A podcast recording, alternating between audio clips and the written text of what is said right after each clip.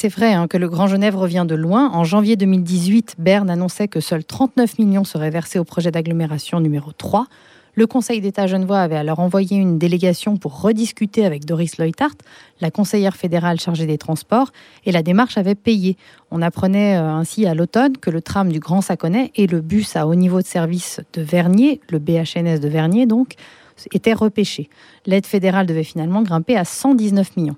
Mais côté français, hein, plusieurs dossiers restaient en rade. C'est le cas euh, de la deuxième phase du tram d'Annemasse qui devrait relier normalement le centre-ville au quartier du Perrier, mais aussi de feu le tram de Saint-Genis. Chacun est parti de son côté dans un espace qui prêtait peut-être à discussion. Christophe Bouvier, président de la communauté de communes du Pays de Gex. Et ben voilà, le résultat est là. Si on avait peut-être construit un vrai projet en étant modeste au départ, en voulant arriver à la Porte de France, qui je rappelle n'était pas le cas au départ, parce qu'on voulait arriver au centre de Saint-Genis, eh ben on paye le résultat vis-à-vis de Genève. Il faut être concret dans ce qu'on construit. Est-ce que, moi je l'ai entendu euh, très clairement, est-ce qu'il fallait en même temps créer Open alors qu'on a amené le tram de Saint-Genis, qui a plus fait peur aux Suisses qu'il les a encouragés? Aujourd'hui, on a besoin d'un équipement structurant qui va sur Genève au départ de Saint-Genis, d'un nœud d'échange au niveau de la Porte des France, donc il y aura un BHNS, il faut qu'on travaille ensemble et qu'on crée un vrai projet qui fonctionne avec tout le monde.